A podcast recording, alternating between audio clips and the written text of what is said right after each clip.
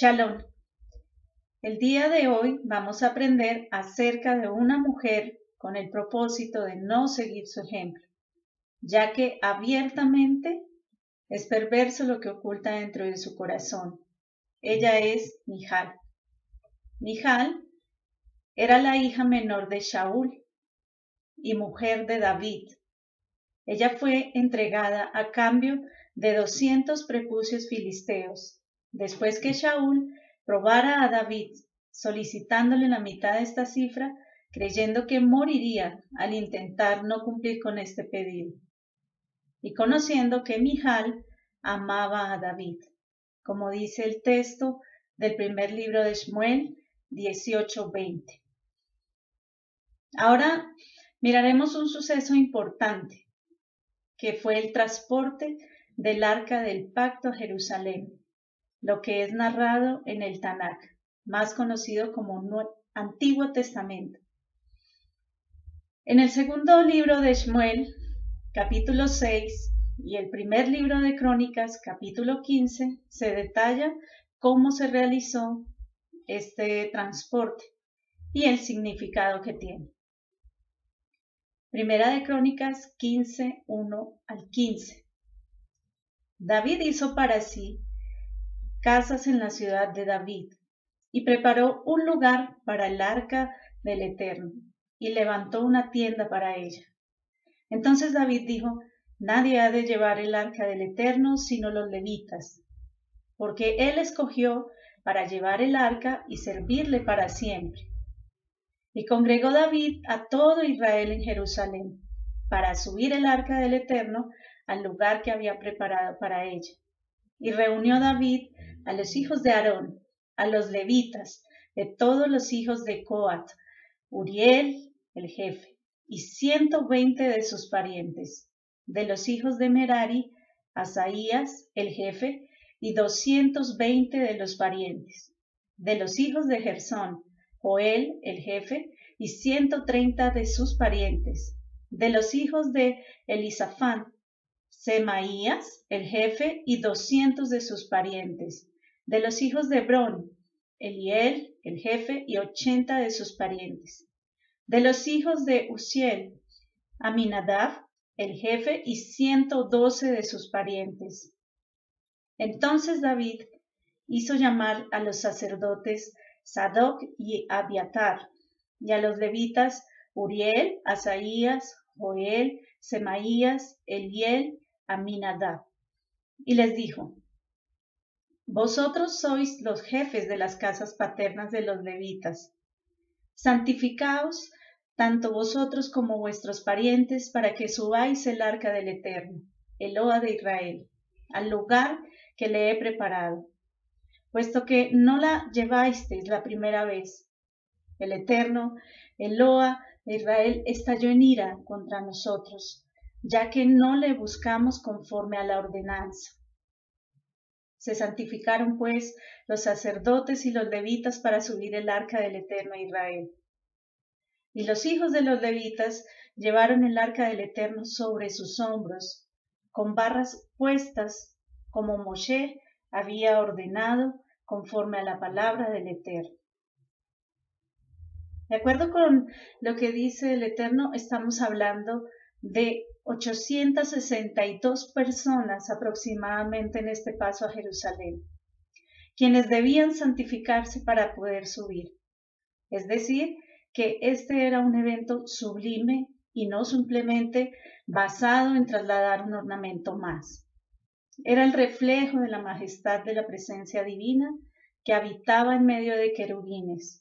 Por eso es importante recordar que el arca permanecía dentro del tabernáculo y no solo podían verla los sacerdotes una vez al año, conforme se describe en, el primer libro de Reyes 6.19, en Levítico 16.2. El arca se le conocía como del testimonio, como dice número 789, del pacto, como dice Josué 3.6, de tu fuerza, como dice el segundo libro de Crónicas 6:41. En ella contenía las tablas de Moshe que había depositado allí en Oreb, cuando el Eterno pactó con los hijos de Israel mientras salían de la tierra de Mizraim, de Egipto. Una jarra de oro con maná y la vara de Aarón que floreció, como se señala en el libro de Hebreos 9.4. Símbolos indiscutibles de la manifestación del Todopoderoso. Ya conociendo la importancia de este evento, observaremos qué más preparó y qué circunstancias lo rodean. Primera de Crónicas 15, 16 al 26.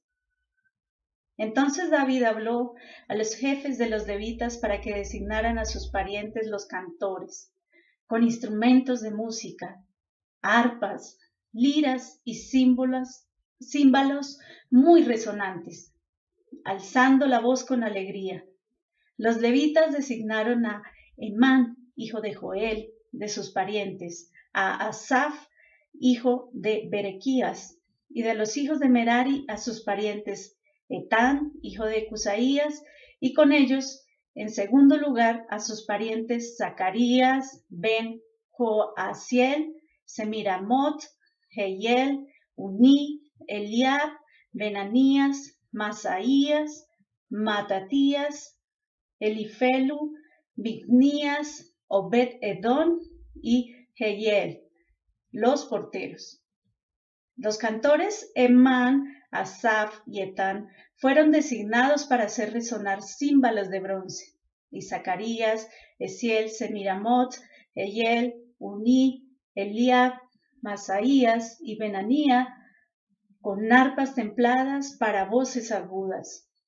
Y Matatías, Elifelu, Micnías, Obededón, Heyel y Asaías para dirigir con liras templadas para las octavas. Y Kenanías, jefe de los levitas, estaba a cargo del canto. Él dirigía el canto porque era hábil. Y Berequías, el Cana, eran porteros del arca. Y Sebanías, Josafat, Natanael, Amasayá, Zacarías, Benanía y Eliezer los sacerdotes tocaban trompetas delante del arca del Eterno. Obededón y Jeaías también eran porteros del arca, fue pues David con los ancianos de Israel y los capitanes sobre miles a traer alegría al arca del pacto del Eterno, desde la casa de Obed Edom. Y sucedió que como el Eterno ayudaba a los levitas que llevaban el arca del pacto del Eterno, ellos ofrendaron siete novillos y siete carneros. Qué hermoso. Entonces, en medio de tanta alegría, los cantores Iban elevando alabanzas, tocando arpas, liras, címbalos y trompetas en medio de la marcha.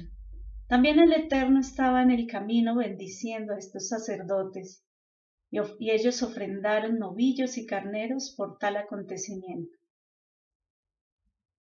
Pero David, ¿cómo se presentó? ¿Cómo iba en el camino? El, primero, el primer libro de Crónicas lo dice. Crónicas 15, 20, 27 al 28. David iba vestido de un manto de lino fino.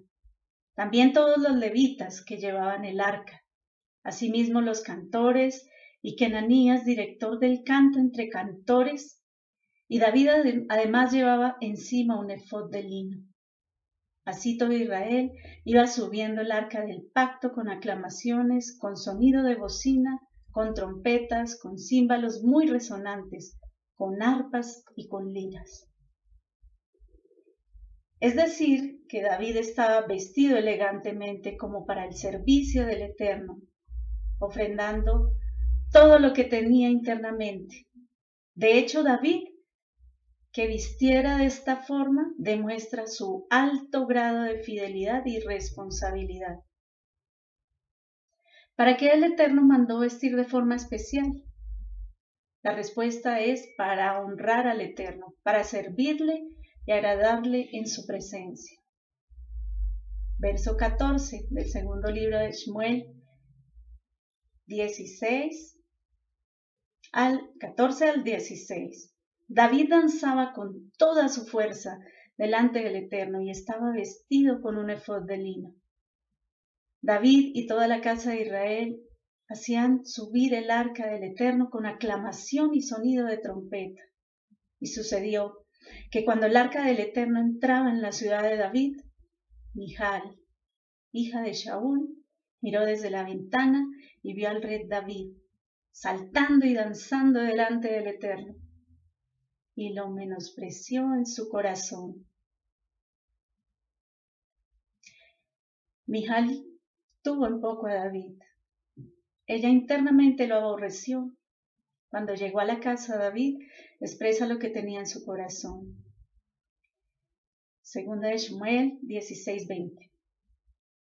Pero al regresar David para bendecir su casa, Mijal, hija de Shaul, salió al encuentro de David y le dijo, ¿Cómo se ha distinguido hoy el rey de Israel? Se descubrió hoy ante los ojos de las criadas de sus siervos.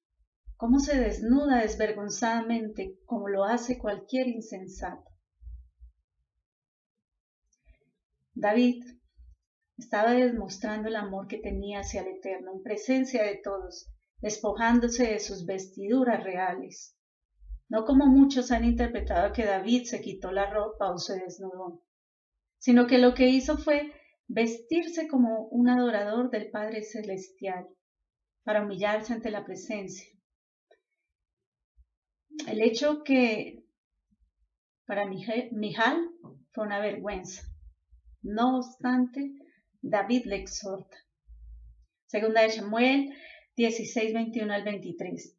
Y David dijo a Mijal, eso fue delante del Eterno que me escogió en presencia a tu Padre, en preferencia a tu Padre y a toda la casa para constituirme por príncipe sobre un pueblo, sobre el pueblo del Eterno, sobre Israel. Por tanto, lo celebraré delante del Eterno y aún me humillaré más ante su propia vista y con las criadas de quienes has hablado, con ellas he de gloriarme. Y Mijal, hija de Shaul, no tuvo hijos hasta el día de su muerte. Impresionante. David le dice a su esposa que él hará lo que sea necesario para demostrar todo el amor que tiene para el Eterno, y delante de quien fuere necesario. Pero Mijal ha tropezado, intentando tocar el, el, arca del pacto del Eterno con sus palabras. Pero si usa intentó proteger el arca de caer y fue herido por este hecho, hecho que se relata en el segundo libro de Samuel 16:7. ¿Por qué no habría de serlo esta mujer? Porque a la fecha muchos han menospreciado la presencia del Eterno con cultos irracionales, siendo un choque permanente para aquellos que tienen las vestiduras inapropiadas para acercarse al Altísimo y como consecuencia se produce la esterilidad de un pueblo. Ahora bien, sabiendo que el Eterno ha dado un estatuto perpetuo para oficiar en el lugar santo y presentarse con la vestidura apropiada de adoración y servicio ante el Todopoderoso, vale la pena tomar lo que dijo Kefa, Pedro, en Primera de Kefa 2, 6 al 9.